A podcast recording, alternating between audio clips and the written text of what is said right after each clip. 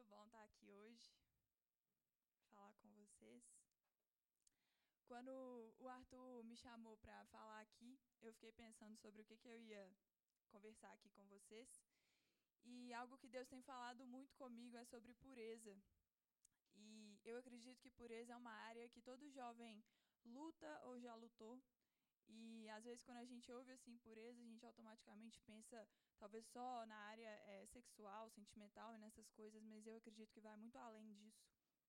É, a pureza, Deus tem para a gente uma pureza onde não é só nessa área, mas na forma como a gente fala, na forma como a gente vê as outras pessoas, na forma como é, até a gente se veste, na forma como a gente pensa, né? E eu queria trazer uma, obrigada, queria trazer uma história aqui que é uma das minhas preferidas da Bíblia, que está em João 4, do versículo 6 ao versículo 26. Acho que eu vou esperar o. Oh, já está no 6. Que isso, Israel? É, vou ler junto com vocês. Achava-se ali o poço de Jacó. Jesus, pois, cansado da viagem, sentou-se assim junto do poço. Era cerca da hora sexta. Veio uma mulher de Samaria tirar água e disse-lhe Jesus: Dá-me de beber. Pois seus discípulos tinham ido à cidade comprar comida. Disse-lhe então a mulher samaritana: Como, sendo tu judeu, me pedes de beber a mim, que sou mulher samaritana? Porque os judeus não se comunicavam com os samaritanos. Respondeu-lhe Jesus: Se tivesses conhecido o dom de Deus e quem é o que te diz, dá-me de beber, tu lhe terias pedido e ele te haveria dado água viva. Disse-lhe a mulher: Senhor, tu não tens com que tirá-la e o poço é fundo. De onde, pois, tem essa água viva? És tu, porventura, maior que o nosso pai Jacó, que nos deu o poço, do qual também ele mesmo bebeu, e os filhos de Jacó e o seu gado? Repli Replicou-lhe Jesus: Todo o que beber dessa água tornará a ter sede. Mas aquele que beber da água que eu lhe der nunca terá sede. Pelo contrário, a água que eu lhe der se fará nele uma fonte de água que jorre para a vida eterna. Disse-lhe a mulher: Senhor, dá-me dessa água, para que eu não tenha mais sede, nem venha aqui tirá-la. Disse-lhe Jesus: Vai, chama o teu marido e vem cá. Respondeu a mulher: Não tenho marido. E disse-lhe Jesus: Disseste bem, não tenho marido. Porque cinco maridos tivesse, e o que agora tens não é o seu marido. Isso disseste com verdade. Disse-lhe a mulher: Senhor, vejo que és profeta. Nossos pais adoraram nesse monte, e vós dizeis que em Jerusalém é o lugar onde se deve adorar. Disse-lhe Jesus: Mulher, creme, a hora vem em que nem nesse monte, nem em Jerusalém adorareis o Pai. Vós adorais o que não conheceis, nós adoramos o que conhecemos, porque a salvação vem dos judeus. Mas a hora vem, e agora é, em que os verdadeiros adoradores adorarão o Pai em espírito e em verdade, porque o Pai procura a tais que assim o adorem. Deus é espírito, e é necessário que os que o adoram o adorem em espírito e em verdade. Replicou-lhe a mulher, a mulher: Eu sei que vem o Messias, que se chama o Cristo. Quando ele vier, há de nos anunciar todas as coisas. Disse-lhe Jesus: Eu o sou, eu que falo contigo. Só até aí. Essa é uma das minhas histórias preferidas assim dentro da Bíblia. A gente leu bastante, mas vai valer a pena. E eu queria trazer alguns pontos que eu vejo dentro dessa história. E o primeiro deles é sobre culpa. Aquela mulher samaritana, ela era considerada impura pelas pessoas ali da cidade dela, né? Ela não era uma pessoa respeitada, porque como a gente pode ver aqui na história, ela tinha tido vários maridos, o cara que ela estava nem era marido dela, e isso era algo muito mal visto assim na época. Então ela tinha muita muita vergonha, tanto que ela ia até buscar água ao meio-dia. E naquela época ninguém ia buscar água ao meio-dia porque o sol era muito escaldante, queimava muito, era extremamente quente. E ela escolheu esse lugar esse horário para ir, porque ela não queria se encontrar com ninguém. E da mesma forma com Jesus, né? Ela viu ele lá e eu acredito que ela não queria se encontrar com ele, Mas ele estava lá e ela assim, ela estava tão fechada que ela até dá uma tirada em Jesus, não sei se vocês perceberam, mas ela pergunta se Jesus era maior que Jacó. E algo que eu vejo dentro disso é que a culpa ela nos afasta de Deus. Quando a gente erra, quando a gente se sente culpado, isso às vezes inconscientemente nos afasta de Jesus. A gente cria várias, vários muros na nossa mente, vários muros no nosso coração e a gente não deixa Jesus entrar. E algo também que a gente pode perceber nesse texto é que a gente tem a tendência de lidar muito mal com os nossos erros. A culpa nela gera essa vergonha e, por exemplo, quando a gente vacila com alguém, às vezes, não sei, você vacilou com alguma pessoa e aí você encontra ela novamente. E aí, assim, às vezes você nem olha muito no olho dela. Você, se você tá rindo, assim, de alguma piada, você fica calado, assim, na hora, porque você quer que a pessoa saiba que você se sente mal com aquilo. Você, ela, você quer que ela saiba que você sente que deve algo para ela. Mas Jesus não fez a mulher se sentir dessa forma. E gradativamente, muito pelo contrário, na verdade, ele não fez ela se sentir dessa forma, mas ele gradativamente foi desarmando ela. Né? Para cada coisa assim que, que ela falava, ele tinha uma resposta. E o encontro com Jesus tirou toda a culpa que ela tinha. E a gente vê isso de forma muito clara, porque, igual eu falei, né, ela tinha ido ao posto meio-dia para não se encontrar com ninguém. E lendo mais um pouco, ainda ali mais para frente no, no capítulo, a gente vê que ela volta gritando, ela volta contando para todo mundo o que Jesus tinha falado com ela. E um segundo ponto que eu queria trazer aqui é que nada é capaz de fazer Jesus chamar menos. Aqui, é, na Bíblia contextualiza, acho que eu não li essa parte, mas bem no início do capítulo fala que os judeus e os samaritanos, eles não se davam. É, e, assim, eu acredito que Jesus ele foi falar com aquela mulher samaritana ali naquele poço para mostrar não só para ela e não só para os discípulos, mas para todas as pessoas que lessem essa história, que não existe nada que é forte o suficiente para afastar Jesus de você nem a sua cultura, nem o fato de você querer se afastar dele, nem a sua culpa, nem o horário que você escolhe, sabe? E principalmente nem os próprios erros dela. Né? Ela era uma pessoa que talvez os religiosos assim da época iam achar que Jesus nunca ia querer chegar perto dela, né? O Messias nunca ia aceitar ela, mas Jesus mostra exatamente o contrário. E queria ler aqui João 4, 13 e 14 que fala.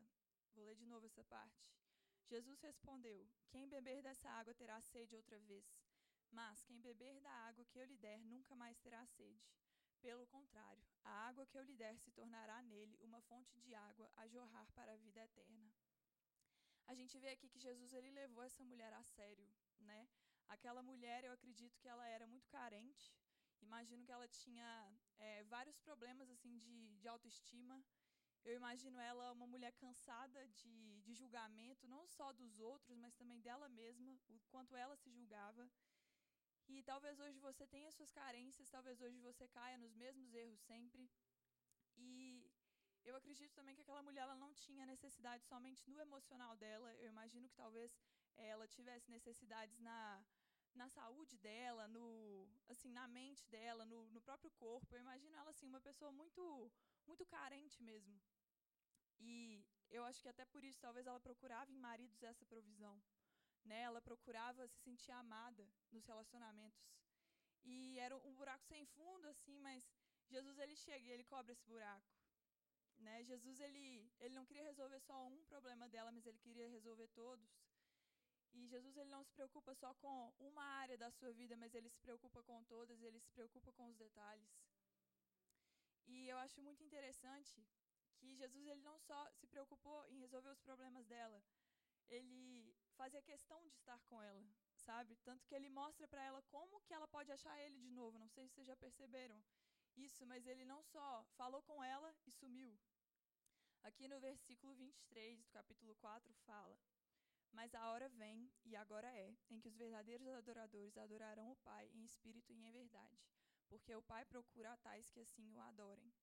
Então, o que isso quer dizer? Que ela não precisava mais é, fazer sacrifício ou ir num lugar específico, mas ela só precisava mesmo do Espírito, sentir o Espírito dela. Ela só precisava adorar. E isso nos mostra que Jesus ele não está longe. Jesus ele não é difícil de ser encontrado. Jesus ele está bem aqui, né?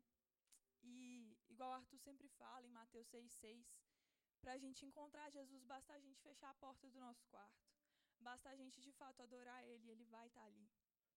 E foi isso, é isso que eu acredito que ele queria falar com ela ali naquela hora. Que ela não precisava ir em monte, ela não precisava mais. É, ela não precisava ir até alguém para encontrar Jesus, mas ele mesmo estaria com ela quando ela quisesse. E para finalizar esse ponto, eu queria ler o, o versículo 39, que fala: E muitos dos samaritanos daquela cidade creram nele pela palavra da mulher, que testificou: Disse-me tudo quanto tenho feito. Jesus deu para essa mulher credibilidade e respeito. E é engraçado porque parece que receber o afeto de Jesus trouxe credibilidade para a realidade dela. Sabe, ela, ela era uma pessoa que ninguém botava fé, que ninguém queria ouvir o que ela tinha para falar, mas o encontro com Jesus mudou isso. As pessoas ouviram ela e aqui fala que aquela cidade creu em Jesus pela palavra da mulher. Sabe? E eu vejo muito que é como o amor de um pai, sabe? Quando cria um filho. A gente pensa, às vezes, num pai presente e ele cria o filho dele é, como um homem confiante, uma pessoa é, segura de si, né, uma pessoa que sabe o que está fazendo e tal. E um pai ausente, às vezes, cria filhos inseguros, cria filhos que, que não acreditam em si mesmos. Mas um encontro com Jesus trouxe ela de volta. Um encontro com Jesus é como se naquele, naqueles poucos minutos ali, eu acredito que foram poucos minutos, mas em um encontro com Jesus, ele mostrou para ela que ela era filha dele, sabe? E ele moldou de novo toda a identidade, toda a confiança que ela tinha nela mesma. E outro exemplo que eu queria dar aqui é sobre Gomer. Eu não sei se vocês conhecem, mas Gomer, ela era mulher de Oséias, e a história está no livro de Oséias, se você quiser ler depois. E o significado do nome Gomer é completa. E eu acredito né, que os pais dela deram para ela esse nome porque eles viam nela um bom futuro, eles tinham bons planos para a vida dela. Mas mesmo com esse nome, ela fez escolhas muito ruins e ela se tornou prostituta. E Deus enviou Oséias, que era um profeta, para se casar com ela. Deus, na Bíblia fala que Deus manda Oséias, que era profeta, se casar com Gomer, que era prostituta. E fazendo um paralelo aqui entre a mulher samaritana e Gomer, é, eu percebo que Jesus sempre nos dá chances. Deus sempre nos, nos dá chances. Deus sempre vem ao nosso resgate, ao resgate da nossa identidade. Ele sempre vem é, nos trazer de volta ao plano dele. E eu vejo aqui. Só um minutinho.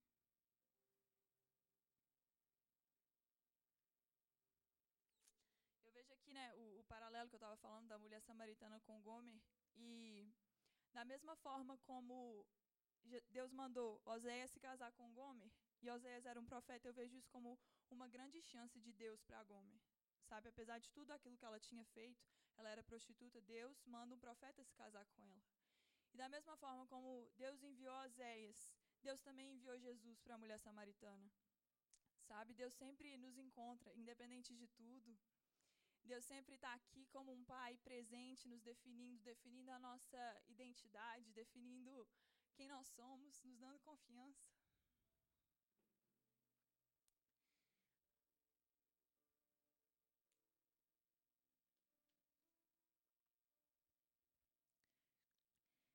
E com esse Pai tão amoroso que é Jesus, eu vejo mesmo que a gente pode viver uma vida de liberdade. A gente não é mais definido por aquilo que a gente faz. Não existe um jugo sobre os nossos ombros. Mas, ao mesmo tempo, também eu não quero dizer que a liberdade é um incentivo para que você peque, peque, peque. E Jesus vai te aceitar do mesmo jeito. Esse favor imerecido é um incentivo para a gente chegar até Jesus sem nenhum medo no nosso coração. Porque Ele nos aceita da mesma forma. Jesus te vê sem pecado. Jesus te vê puro. E essa santidade, ela não é uma imposição, mas ela é um convite à presença de Deus. E como que a gente pode colocar isso na prática, né? Em Salmo 119, versículo 9 fala: Como pode o jovem manter puro o seu caminho? E a própria Bíblia responde que fala que é vivendo de acordo com a sua palavra. E esse vivendo de acordo com a palavra não é um conjunto de regras a serem seguidos, sacrifício de Jesus ele te livrou da opressão da lei. E é como, como um relacionamento que gera uma obediência involuntária. Quando você está dentro de um namoro, quando você está dentro de um noivado, quando você se casa, ninguém precisa virar para você e falar assim: olha só, você não pode trair, você não pode mentir. É legal que você trate a pessoa com respeito. Você simplesmente faz isso porque você ama, porque você preza pelo seu relacionamento. E Jesus não quer que você veja ele como é, alguém para quem você deve as coisas. Mas ele quer que, que você veja ele como um amigo, como um marido, como um namorado. Jesus quer um relacionamento de verdade com você. E talvez você pense, ah, Camila, mas você não sabe de nada do que eu já fiz, você não sabe onde eu já estive, você não tem noção das coisas que eu já afrontei. Mas em Atos capítulo 10, versículo 15 fala: Não chame de impuro o que Deus purificou. E eu quero te falar que uma vez que você bebe da água que Jesus ofereceu, você é puro com Ele. E eu tenho certeza que Jesus está aqui agora fazendo esse convite para você, para ser puro com Ele.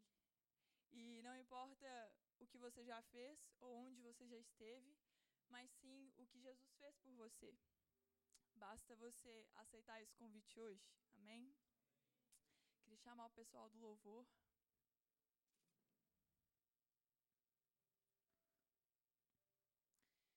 Queria te pedir para levantar ou continuar sentado, fica do jeito que você quiser, mas feche os seus olhos agora. Abre o seu coração.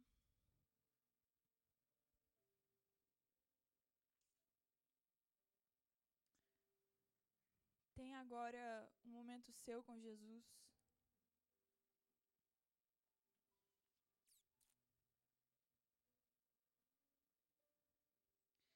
Deixa Jesus te desarmar nesse momento, assim como ele fez com aquela mulher.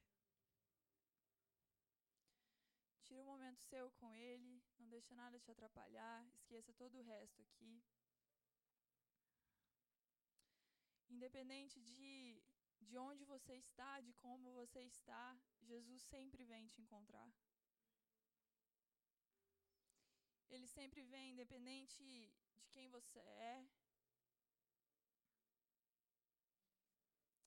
E hoje ele te diz que não é a sociedade que te define, não é o que você fez ou deixou de fazer que te define. A partir do momento que você bebe essa água que ele te oferece, você passa a ser puro como Ele. Beba dessa água hoje.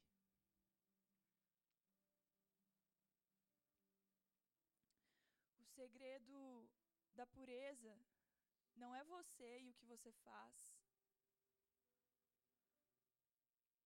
mas é o que Jesus fez.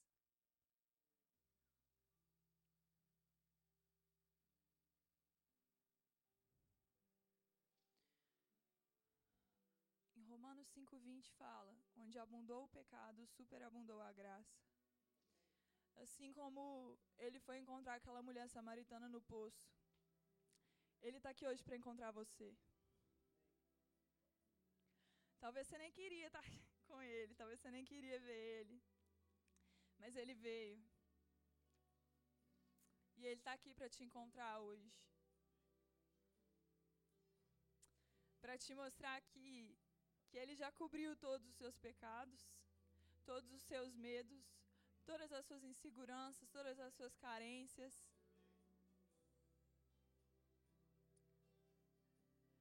Jesus é, é seu pai, você é filho. Deixa ele te mostrar a sua identidade, assim como ele mostrou a daquela mulher. Pai, eu oro por identidades reveladas aqui hoje, Deus. Eu oro mesmo, Deus, por, por corações abertos para você. Eu oro, Deus, para que o Senhor venha mesmo, Deus, nos, nos desarmar, nos quebrar no meio, Deus, e refazer, assim como o Senhor fez com aquela mulher, Pai. Deus, que o Senhor venha aqui hoje e nos chame de completos como nós somos.